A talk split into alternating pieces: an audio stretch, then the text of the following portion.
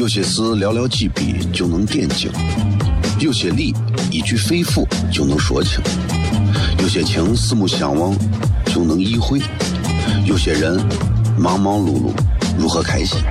每晚十九点，FM 一零一点一，最纯正的陕派脱口秀，笑声雷雨，荣耀回归，包你满意。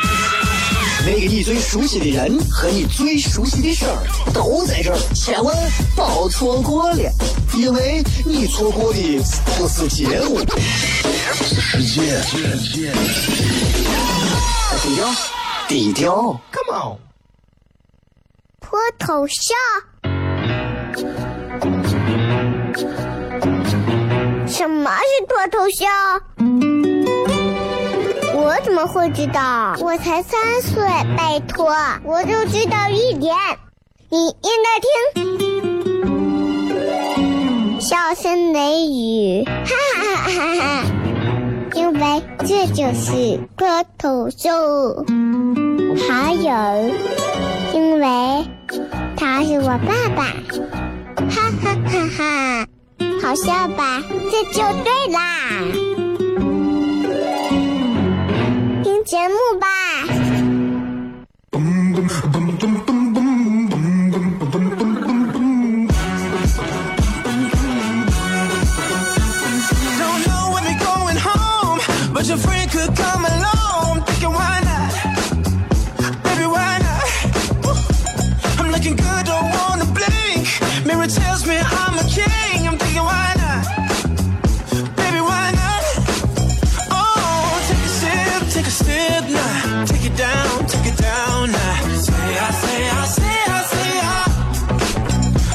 各位好，这是 C F M 一零一点一陕西秦腔广播西安论坛，周一到周五晚上的十九点到二十点，为各位带来这一个小时的节目《笑声雷雨》。各位好，我是小雷。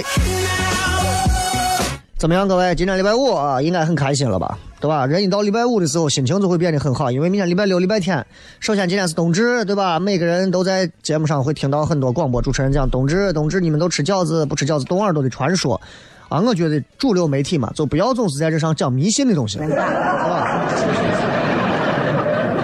你可以说冬至这一天你不吃饺子，你会显得你很没有那种传统的那种浓浓的那种情怀，你知道吗？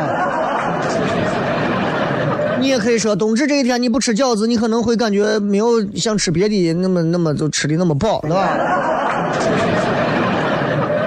但是你千万没有必要说，冬至不吃饺子一定会冻耳朵这种东西，其实对吧？从任何角角度来讲的话，冻耳朵真的饺子是不负这个责任的，是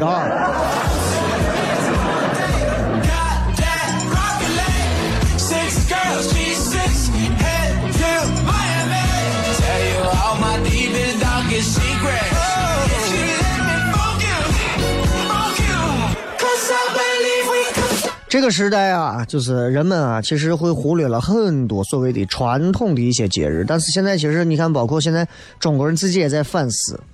哎呀，说这个这个，咱们很多的一些传统节日，是不是应该好好拿起来，重新的把它推送到每个人心中？我觉得这个很重要，即便是仪式感，它也很重要。虽然我说这个饺子冻耳朵这个事情，我虽然调侃一下，但是我觉得这个东西对中国人来讲很重要。想一想，在你两三岁的时候。你的父母对你说要吃饺子啊，不吃饺子要冻耳朵，你那个时候就耳濡目染。然后到现在呢，你三十岁了，四十岁了，你还是会听到别人说要吃饺子啊，不吃饺子会冻耳朵。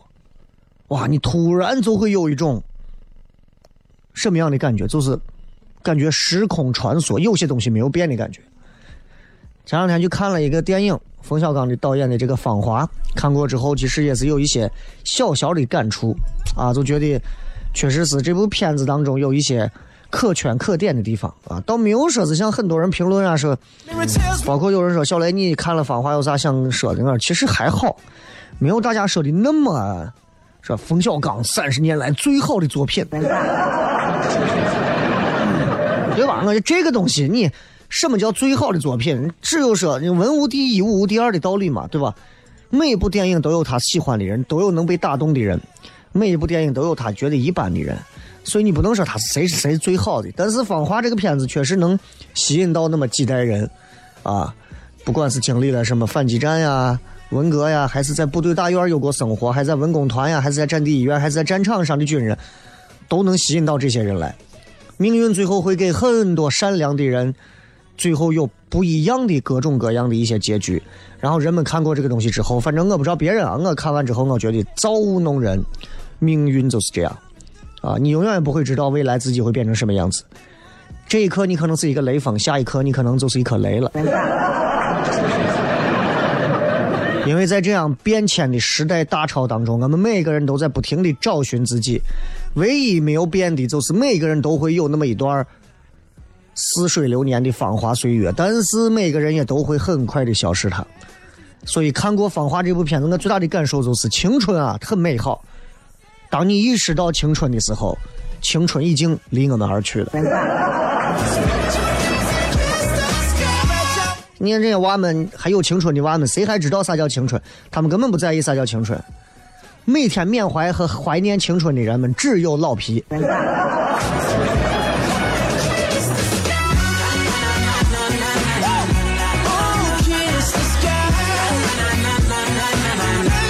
对吧？网上有个人说，大概是在我知道《西游记》还有作者的时候，我们的童年就结束了吧。时代改变，改变了我们的很多东西。如果我就在回想，如果我们八零后经历了当年七几年的事情，我们现在又会是怎么样？啊？如果九零后、零零后经历了那么六零、七零发生的那些事情，又会是怎么样？不好说。但是这个时代塑造了不同时代的人们的新的一些性格特点和各种不同的特征。比方说，现在的这些年轻人们会变成什么样？在父母面前，他们假装努力坚强。在比他们小的小辈面前，他们假装成熟亲切；在同龄人面前呢，他们假装混的还不错；在遇到了一些所谓的暧昧的面前，他们假装性感洒脱有内涵；那在陌生人面前呢，他们又会假装自己有礼貌有谦和。今天我们微博的互动话题啊，一句话说一说。迄今为止，你到现在都还怀揣着的梦想有什么？到现在为止，你告诉我你几岁，你还有什么样的梦想？我得知道你的年龄，不然的话，你迄今为止，你说你十岁，那叫年龄吗？咱们进段广告，马上回来。笑声雷雨，有些事寥寥几笔就能点睛，有些理一句肺腑就能说清，有些情四目相望就能意会，有些人忙忙碌碌。如何开心？每晚十九点，FM 一零一点一，最纯正的陕派脱口秀，笑声雷雨，荣耀回归，保你满意。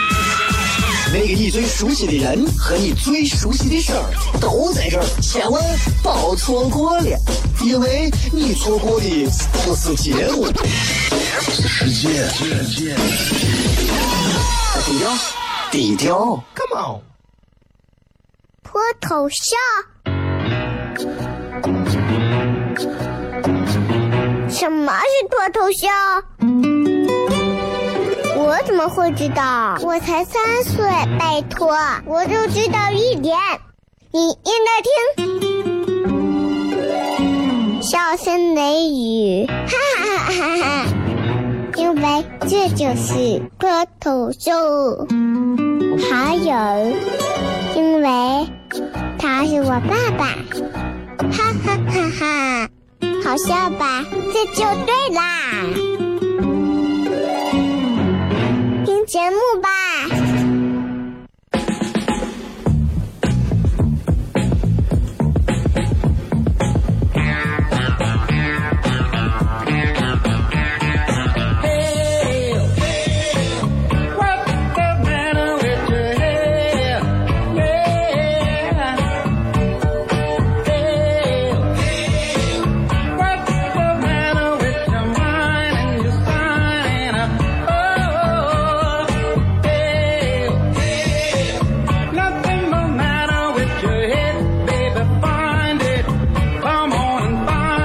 欢迎各位继续回来，笑声雷雨，各位好，我是小雷，继续回来，笑声雷雨啊！今天跟大家想聊点啥呢？因为到这个马上到年底了，这个礼拜呢又是什么所谓的西方的什么圣诞节、平安夜啥的，各大酒店、酒吧、营业场所、活动场所都是早早一个月前就把什么圣诞树立起来了，啊。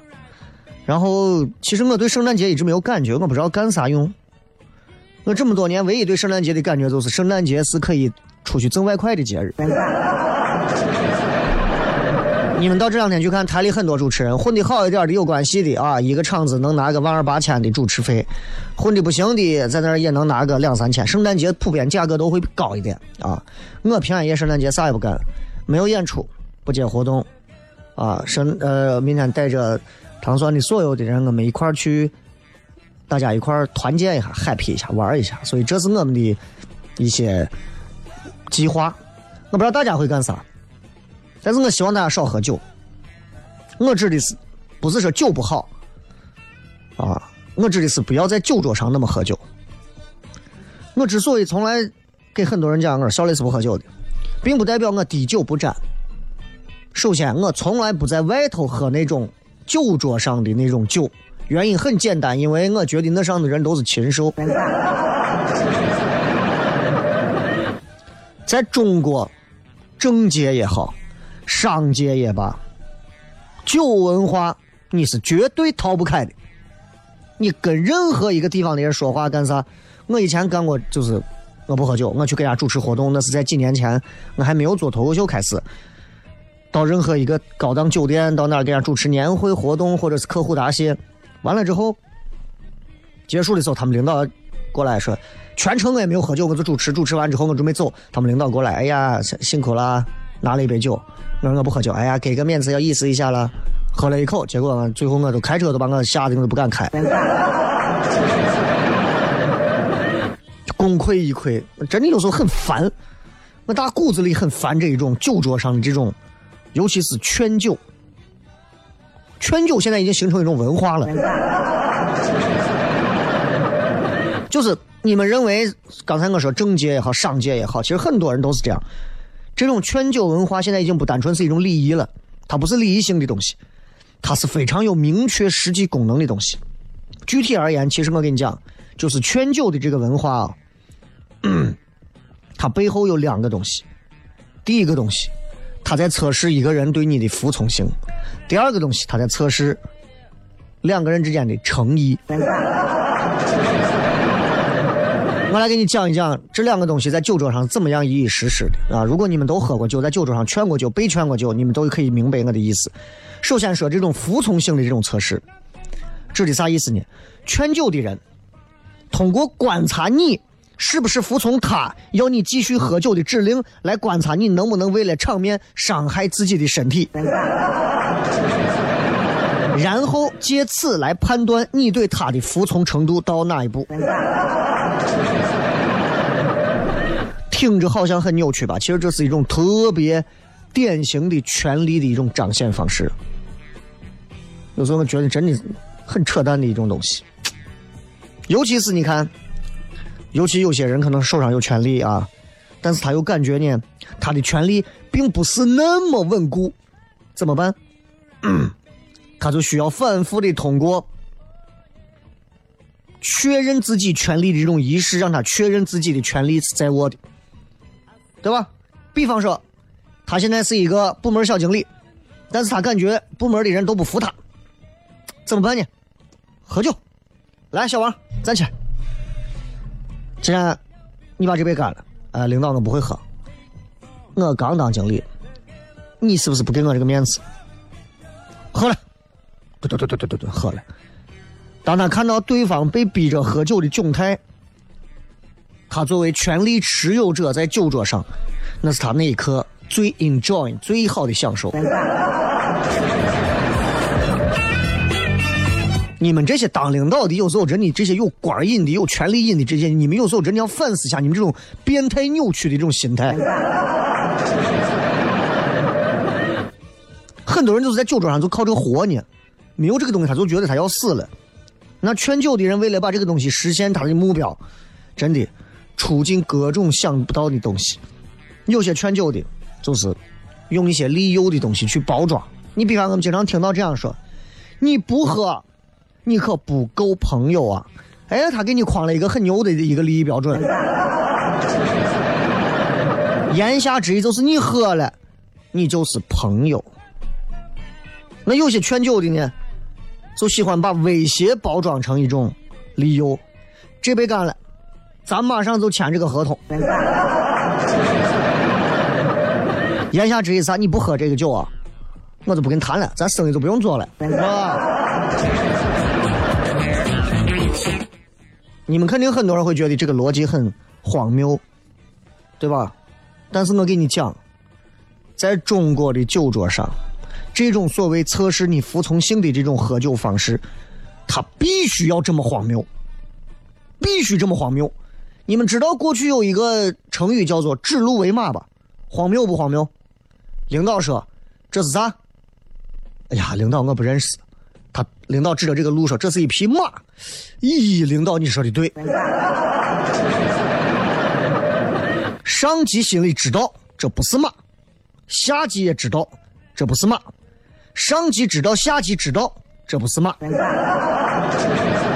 下级也知道上级知道自己知道这不是马。但是你还是得别给别人说这是马，双方心知肚明。互飙演技给别人看，厉害吧？就是就是这样，啊，荒谬吗？不荒谬，显而易见的荒谬，你还能表示出你的服从，这才是酒桌上这种服从性测试核心的意义。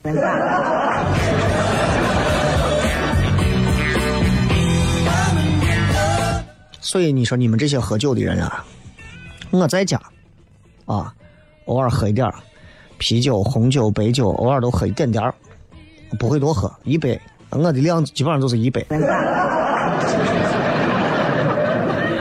啊，就是那种清酒的那种小酒杯一杯，喝不了再多，就一杯，一杯喝完，哎，倒头就睡。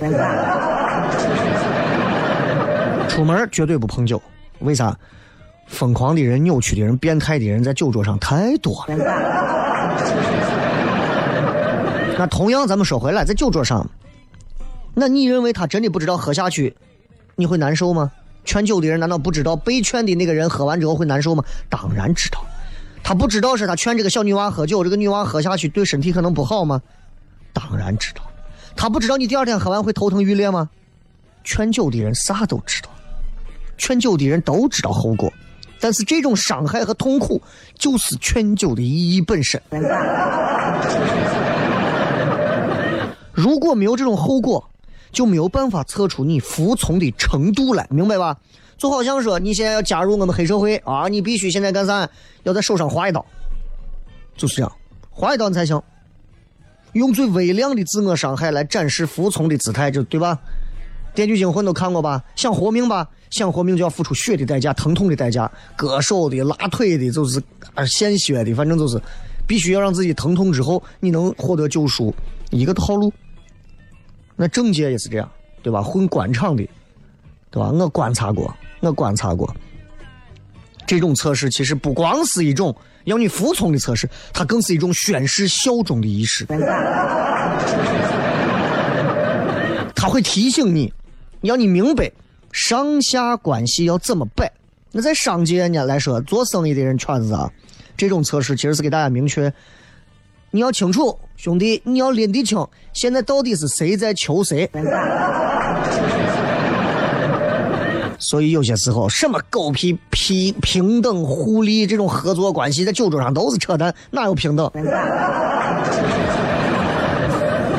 从来都没有平等。Fire play 永远都是说一说，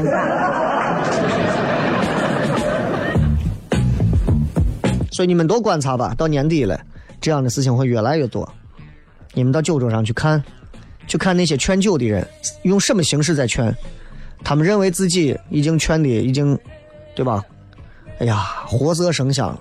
但实际上逃不开我说的这些套路，无外乎就是测试服从。还有一种测试就是我刚说的第二种。诚意的测试，这个东西指的啥？你就是劝酒的人一直在观察着这个被劝的人他是不是能够放下他的心防和他的体面，然后向劝酒的人展示他的丑态？比方说，我是一个导演，我面试了一个女演员，但女演员很羞涩，我就给她说了，艺术嘛，对吧，都要放得开，对吧？哎，艺术你就要，你就要，对吧？演员你就要有自我解放天性的本事。那来喝这个酒啊！你说你不会喝酒，那你证明你对艺术可能没有那种向往的心啊！你喝醉没有关系啊，啊对吧？对吧？我作为导演，我就怕你不醉啊，对不对？毕竟江湖传闻嘛，对吧？你要都不醉，这酒店谁来睡？对不对？醉啊，那就醉吧。维系了一段关系，你要知道这是需要付出代价的，醉酒就是代价。醉酒之后的那种丑态，吐了呀，说话呀，那是那是一种抵押。你在我这丑过，人跟人之间还不能完全信任嘛？但你在我这丑过，某种程度上来讲，我们彼此就有抵押。接着广告，回来片。有些事寥寥几笔就能点睛，有些理一句肺腑就能说清，有些情四目相望就能意会，有些人忙忙碌碌。如何开心？每晚十九点，FM 一零一点一，最纯正的陕派脱口秀，笑声雷雨，荣耀回归，包你满意。那个你最熟悉的人和你最熟悉的事儿都在这儿，千万别错过了，因为你错过的不是节目，是世界。低调，低调，Come on，脱头像。什么是脱头秀？我怎么会知道？我才三岁，拜托，我就知道一点。你应该听，笑声雷雨，哈哈哈哈哈！因为这就是脱头秀。还有，因为他是我爸爸。哈哈哈哈，好笑吧？这就对啦，听节目吧。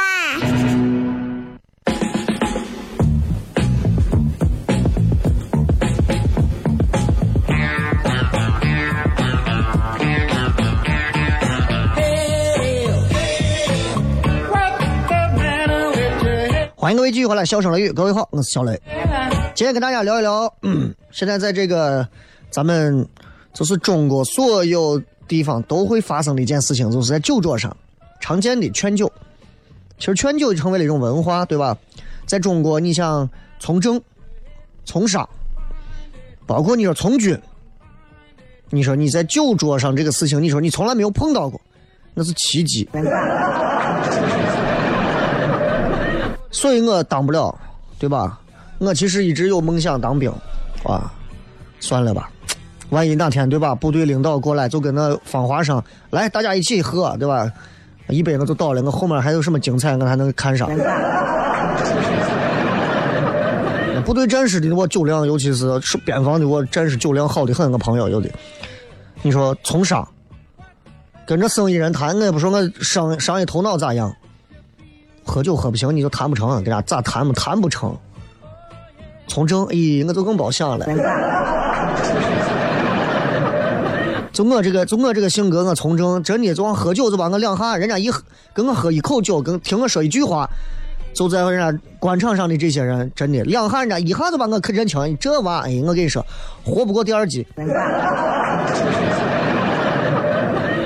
所以我觉得，我就好好的做我自己的事情就好了，爱咋咋，对吧？就是老百姓，老百姓的幸福嘛，对吧？所以我今天给大家讲一讲关于劝酒的文化，希望让更多的朋友能够把这个事儿看清楚。劝酒，刚才我说了，第二种就是他要看的是你的诚意，对吧？更要看的是你喝醉之后，在他面前那种喝醉之后的丑态。那这样的话，彼此之间的关系就更近了。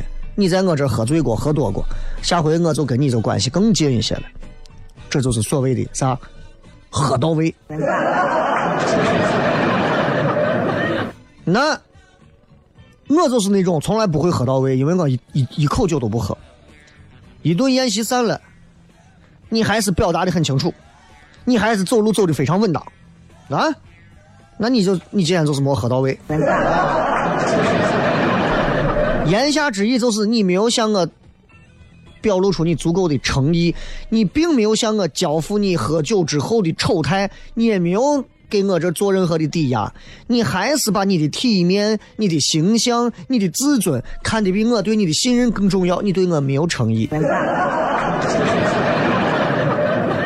于是很多的男人，女的我都不说了啊，男人更多，很多的男人们。在酒桌上前赴后继，啊，真的前赴后继，跟诺曼底登陆一样，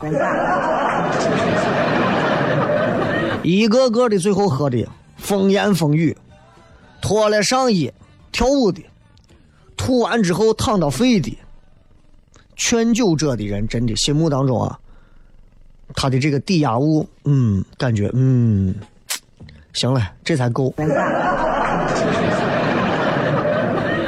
那在这个过程当中，很多人看到，哎，小王今天在领导这喝多了，咦，小王这今天玩的嗨，小王今天喝好了，洋相越大越好。起哄的人、围观的人，其实都是你在给那个劝酒的人交抵押物的时候的那些见证者。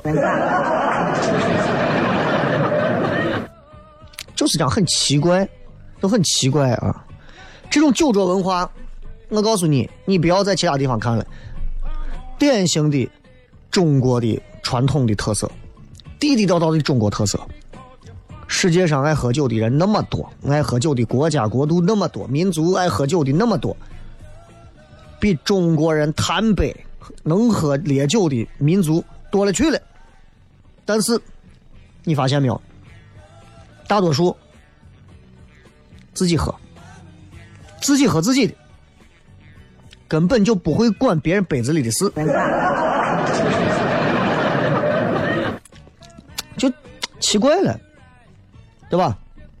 自己躲着不喝，但是想尽办法要让别人多喝的，就咱。而且这种酒桌文化也不是说中国的古老传统，这是最近这几十年才兴起来的，才兴起来的，对吧？啊，这种传统文化的来源来自哪儿？你其实谁也不好说来自哪儿，对吧？你看这个《亮剑》里头，李云龙跟丁伟跟这个孔杰一块吃饭，跟楚云飞吃饭都要喝酒，互相敬酒。哎呦，云飞兄啊，是不是兄弟得罪你了？哎呦，那我先喝一杯，啊，这就是。可能来自于部队文化也有，啊，商圈文化也有，官场文化也有，反正这种酒文化是一种杂交的产物，对吧？因为你看中国的酒局，它是对于那种高，就是那种特别高度的蒸馏烧酒有偏好。如果你们懂酒的朋友应该知道，对吧？然后呢，中国传统的那些古代那些所谓的士大夫。那些阶层里头，他们可能更多偏好的是像黄酒，这是两种东西，完全不一样。所以你，我觉得这个有些东西是有道理的，有道理的。中国的商很多是从啥官变过来，那官呢，有可能是从其他地方脱胎过来的。所以权力等级体系体现的最淋漓尽致的，那必须是我刚说的这些地方，其他是不会有的，对吧？芳华嘛，对吧？你看了吧？对吧？他们的副指导员一起来，啪，杠子一举，我命令所有人，对吧？今天我们不醉不归，所有人开始唱歌。你要知道啊，就俺伙计当兵当这么些年，在部队上就是，上头领导一发话，那是部队啊，服从就是天职，对吧？领导今天是必须要和好。那你今天和好，你就是你的任务，对吧？啊，我就想好好，如果我还能再年轻回去，我好好把酒量练一练。你们想一想，咱们从熟人社会转到陌生人社会，其实才几十年。换换句话简单一点，在你小的时候，邻居之间在冬至的时候互相会送饺子。想想你现在的邻居是谁，你可能都不知道。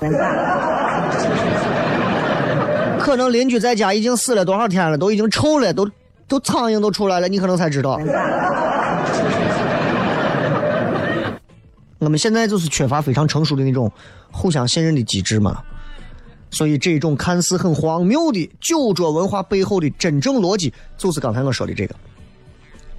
所以你看，八零九零后这一代其实现在已经沦陷了。我们是喝软饮料长大的，但我们现在已经沦陷了，以至于就是这一套酒桌仪式那么的普及，那么的有感染力。八零九零后的人已经充充分掌握了这套东西，现在已经渗透到了。各个地方，everywhere，知道吧？这就是非常深厚的民众土壤和现实基础，真的，这就是劝酒的文化。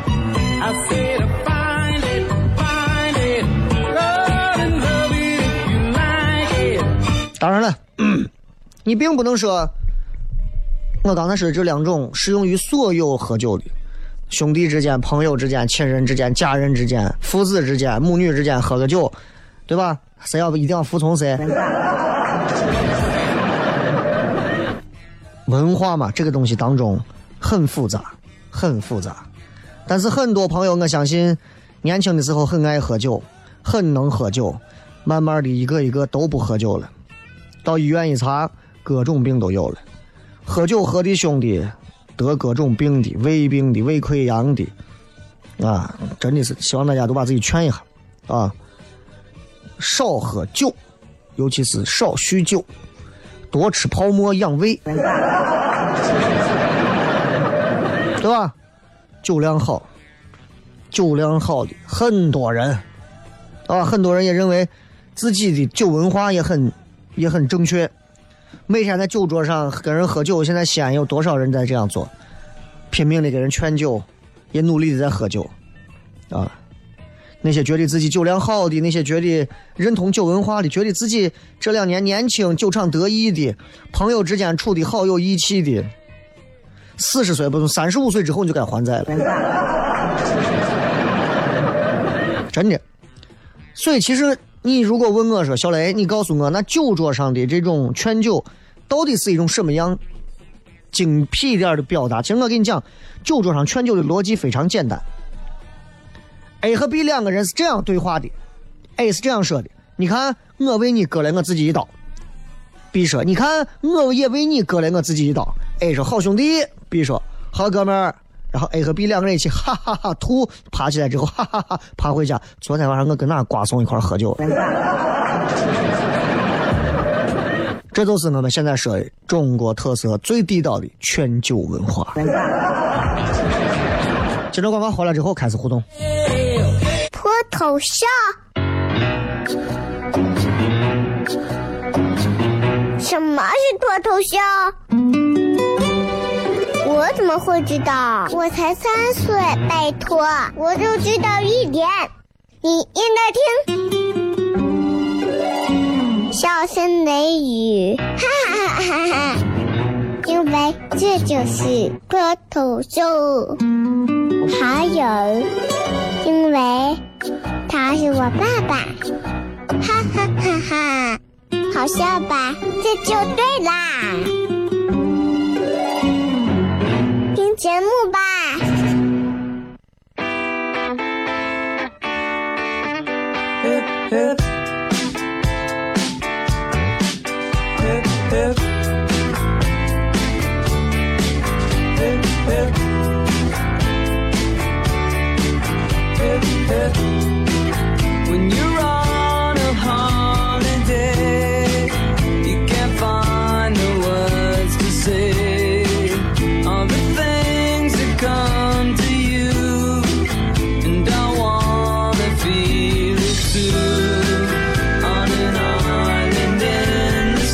看一看各位发来的各条好玩留言。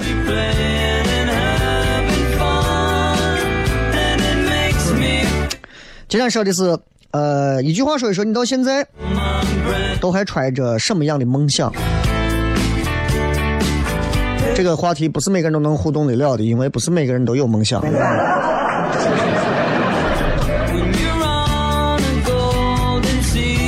谦儿说减肥成功，减肥成功是梦想吗？你生下来的时候是你这辈子最轻的时候，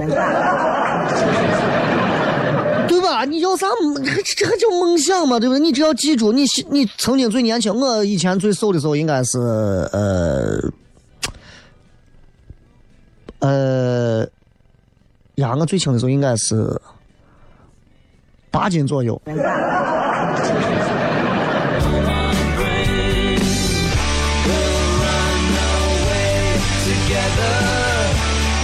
这个说，嗯，梦想着有一天能够拥有超能力啊，还能有龙护卫给我几个箱子。说雷哥，今天你这么说话，不怕领导找你谈话？我说什么话，至于让领导来找我谈话？领导知道我不喝酒，所以他应该不会找我请我喝酒啊啥的。你是觉得今天的内容砸到了你的玻璃心吗？奇怪，这么多年做广播，总有很多的听众啊，操心着我的前途。好好开车，好好过日子。国家的强大比你们想象的要强大的多，国家在媒体舆论方面的自由度比你们想象到的要更加的宽容的多。呃，晚要靠谱说去看一场赵雷的演唱会，哎，很多人喜欢赵雷，啊，因为赵雷跟小雷这两个人的名字拼音是一模一样的。我指的是输入法拼出来一模一样啊。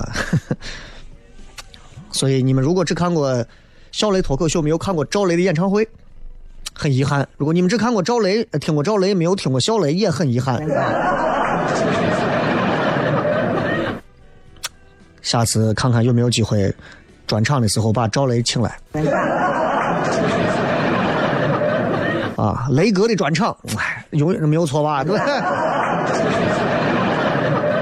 嗯，一个人朝圣说想养狗，啊，还说需要一个男朋友，这两个你选一个都可以。啊，选一个都可以了，其他的不要太在意，啊，因为怎么讲呢？有男朋友确实烦一些，但是男朋友能跟你沟通，沟通也能把你气死。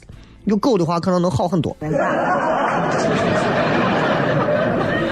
啊，这个赚钱的还在默默坚持，虽然很麻木的，这些都不算是梦想吧。Sneaker 说：“我想开一个鞋店，只卖韦德。”啊，虽然我不太懂韦德是哪个鞋。每个人都有自己的梦想。我也经常在讲，包括我之前在微信上推，我说我一直有一个伟大的梦想，就是开一家面馆说了很多年都没有开，我仍然不认为晚几年开有什么问题。我觉得很多的事情在心里装着，它还能保留着一份希望和神圣的东西，对吧？现在就立刻做了，我怕我觉得不够成熟，时机不好，没有必要。毕竟我也不是想靠面馆去创业，然后去拿什么新三板上市啊啥。对吧？所以不要着急啊！你放心，再过一百年，西安人最爱吃的还是面。